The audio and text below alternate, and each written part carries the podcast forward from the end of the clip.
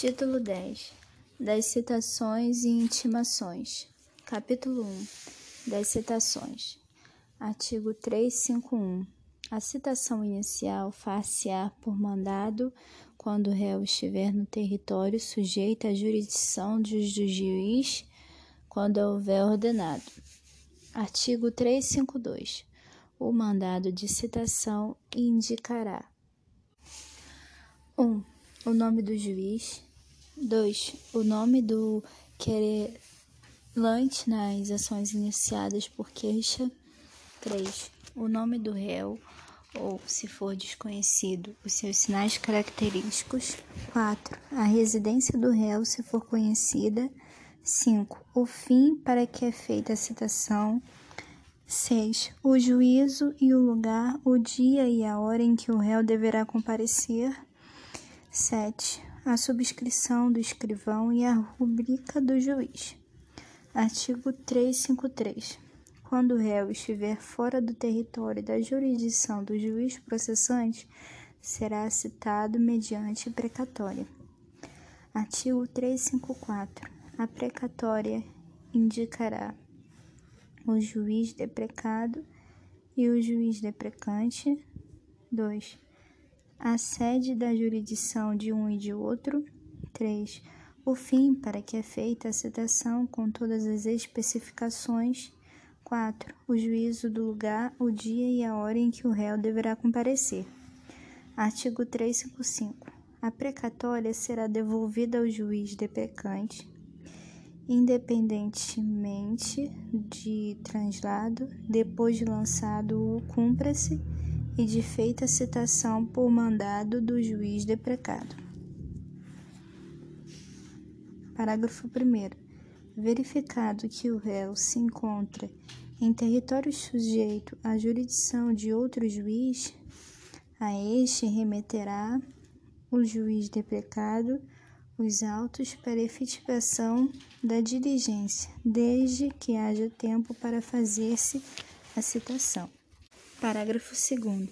Certificado pelo oficial de justiça que o réu se oculta para não ser citado, a precatória será imediatamente devolvida para o fim previsto no artigo 362. Artigo 356. Se houver urgência, a precatória, que conterá em resumo os requisitos enumerados no artigo 354, poderá ser expedida por via telegráfica depois de reconhecida a firma do juiz, o que a estação expeditora mencionará. Artigo 357. São requisitos da citação por mandado.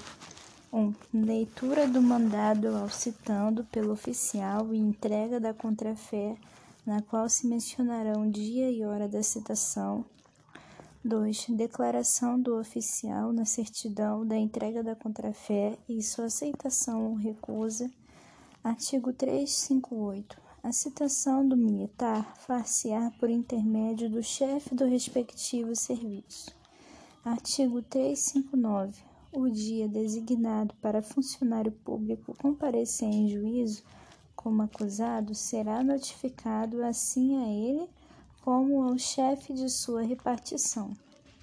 Artigo 360. Se o réu estiver preso, será pessoalmente citado. Artigo 361. Se o réu não for encontrado, será citado por edital com prazo de 15 dias. Artigo 362. Verificando que o réu se oculta para não ser citado, o oficial de justiça certificará a ocorrência e procederá à citação com hora certa, na forma estabelecida nos artigos 227 a 229 da Lei nº 5.869, de 11 de janeiro de 1973, Código de Processo Civil. Parágrafo único. Completada a citação com hora certa, se o acusado não comparecer, se-lhe-á nomeado defensor dativo. Artigo 363. O processo terá completado a sua formação quando realizada a citação do acusado. Parágrafo 1. Não sendo encontrado o acusado, será procedida a citação por edital. Parágrafo 4. Comparecendo o acusado citado por edital, em qualquer tempo, o processo observará o disposto nos artigos 394 e seguintes deste Código. Artigo 364. No caso do artigo anterior, número, número 1, o prazo será fixado pelo juiz entre 15 e 90 dias, de acordo com as circunstâncias. E no caso de número 2, o prazo será de 30 dias. Artigo 365. O edital de citação indica o nome do juiz, que é determinar o nome do réu, ou se não for conhecido, os seus sinais característicos, bem como sua residência e profissão, se constarem no, do processo. 3. O fim para que é feita a citação. 4. O juízo e o dia, a hora e o lugar em que o réu deverá comparecer. 5 o prazo, que será contado no dia da publicação do edital na imprensa, se houver, ou da sua afixação. Parágrafo único. O edital será afixado à porta do edifício onde funcionar o juízo e será publicado pela imprensa, onde houver, devendo a afixação ser certificada pelo oficial que a tiver feito, e a publicação provada por exemplar do jornal ou certidão do escrivão do qual conste a página do jornal com a data da publicação. Artigo 366. Se o acusado citado por edital não comparecer nem constituir advogado, ficarão suspensos o processo e o curso do prazo prescricional, podendo o juiz determinar a produção antecipada das provas consideradas urgentes e, se for o caso, decretar prisão preventiva nos termos do disposto do artigo 3, 312. Artigo 367. O processo seguirá sem a presença do acusado que, citado ou intimado pessoalmente para qualquer ato, deixar de comparecer sem motivo justificado ou, no caso de mudança de residência, não comunicar o novo endereço ao juiz.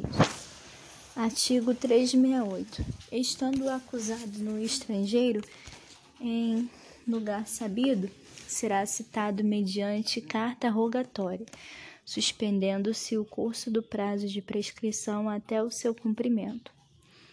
Artigo 369.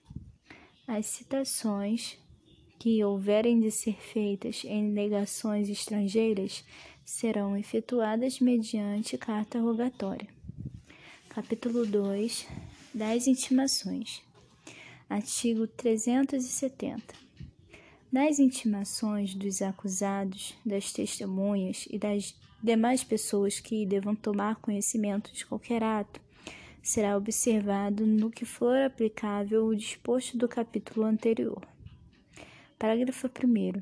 A intimação do defensor constituído, do advogado, do querelante e do assistente far-se-á por publicação no órgão incumbido da publicidade dos atos judiciais da comarca, incluindo sob pena de nulidade o nome do acusado. Parágrafo 2. Caso não haja órgão de publicação dos atos judiciais na comarca, a intimação far-se-á diretamente pelo escrivão, por mandado ou via postal com comprovante de recebimento ou por qualquer outro meio idôneo. Parágrafo 3. A intimação pessoal feita pelo escrivão dispensará a aplicação a que alude o parágrafo 1. Parágrafo 4. A intimação do Ministério Público e do defensor nomeado será pessoal. Artigo 371. Será admissível a intimação por despacho na petição em que for requerida, observado o disposto no artigo 357. Artigo 372. Adiada por qualquer motivo a instrução criminal, o juiz marcará deste logo, na presença das partes e testemunhas, dia e hora para seu prosseguimento, do que se lavrará termo nos autos.